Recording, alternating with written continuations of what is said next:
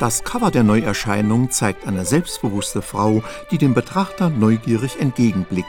Ethel Smythe im feinen Kostüm und mit kecker Wollmütze auf dem Kopf ist ganz offensichtlich angetreten, ihre Erinnerungen nicht mit der Blockflöte vorzutragen. Paukenschläger aus dem Paradies ist das wunderbare Buch überschrieben und schon beim Auftakt wirbelt Staub auf. Eines Tages, es war zu der Zeit, als mein Bruder Johnny noch lebte, versuchten wir Kinder das Datum unserer frühesten Erinnerungen herauszufinden. Bei mir handelte es sich um einen Sprung aus unserem Ponywagen, während dieser den St. Mary Cray Hügel heraufkroch, und der damit endete, dass ich rücklings auf dem Weg landete. Ich hatte nicht genau zugeschaut, und so war mir entgangen, dass Johnny und der Stallknecht immer in Fahrtrichtung absprangen. Auf diese Weise begann meine bewusste Lebensrückschau, mit der ersten von einer langen Reihe schmerzhafter Landungen. Gar kein schlechter Beginn.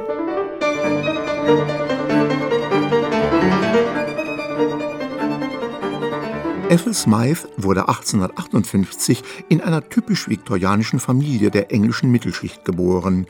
Der Vater war ein strenger, Schnurrbart tragender Generalmajor, die Mutter pflegte hingegen ausgiebig ihre frankophile Neigung.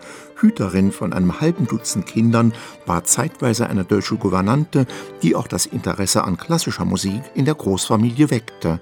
Ethel fing sofort Feuer. Sie trotzte den Eltern Klavierunterricht ab und sah sich schon mit 14 als zukünftige Opernkomponistin.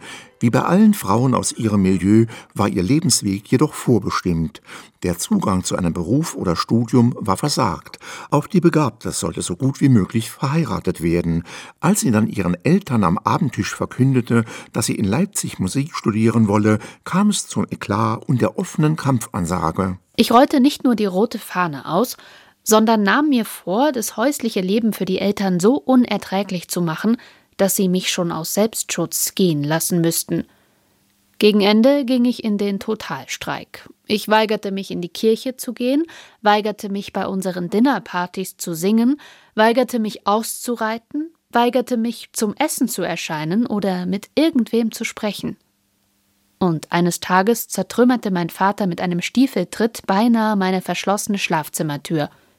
Am Ende blieb ihm kein anderer Ausweg in Leipzig darf Ethel Musik studieren und die 19-Jährige etabliert sich sehr schnell in der Szene. Den Unterricht am Konservatorium findet sie jedoch enttäuschend und wenig inspirierend. Tiefen Einblick hält Ethel Smythe jedoch in das gesellschaftliche Leben der alten Stadt im Kaiserreich. Gnadenlos analysiert sie die verkrustete Ständegesellschaft. Was die Professoren betrifft, so zeichnete sich die Gruppe samt Anhang durch eine einzigartige Form der Anmaßung aus – wobei sich hinter der übertriebenen zur Schaustellung ihres gegenseitigen Respekts ein derartiger gegenseitiger Hass und Neid verbarg, wie ich ihn noch nie erlebt hatte.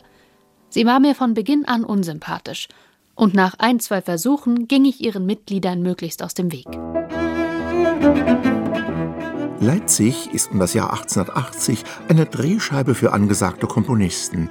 Ethel Smythe begegnet Johannes Brahms, Edward Grieg, Antonin Dvorak und weiteren hochinteressanten Musikmachern. Wichtiger ist jedoch ihre ganz persönliche Entwicklung. Sie findet Anschluss an das Ehepaar Elisabeth und Heinrich von Herzogenberg. In einer Epoche, als Homosexualität noch strafbar war, entwickelte sich zwischen Elisabeth und der jungen Komponistin eine intime Beziehung. Wochenlang muss sie nach einem Nervenzusammenbruch in ihrer Dachwohnung das Bett hüten. Täglich besucht sie die ältere Freundin. Nur über Mittag, wenn das Dienstmädchen für zwei Stunden zur Krankenwache heraufbeordert war, pausierte Liesel von meiner Pflege. Sonst war sie den ganzen Tag bei mir, wusch mich, bereitete mir auf ihrem mitgebrachten kleinen Kocher mit ihrem kulinarischen Erfindergeist die köstlichsten Dinge, las mir vor, streichelte und betreute mich ununterbrochen.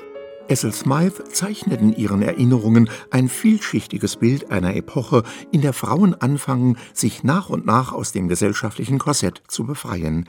An keiner Stelle lobt sie ihr Övre als Komponistin über den grünen Klee. Viel eher werden alle Hürden aufgezeigt, die sie vom ersten Achtungserfolg bis zur großen Opernpremiere nehmen musste. Der männliche Chauvinismus, der einem dabei auf jeder Seite entgegenschlägt, ist haarsträubend. Ihr Mut, sich dem immer wieder neu entgegenzustellen und nie zu verzagen, ist bewundernswert. In meinen Memoiren sollte es, wie gesagt, nicht nur um Musik gehen, denn die muss man anhören und nicht nur darüber lesen, sondern sie sollten auch eine Art Regieanweisung für die Kampfszenen einer weiblichen Karriere sein, die allzu oft im Verborgenen stattfand. Paddy Feilhauer hat Paukenschläge aus dem Paradies für den Verlag Ebersbach und Simon aus Originalmanuskripten der Komponistin sehr kunstvoll zusammengestellt.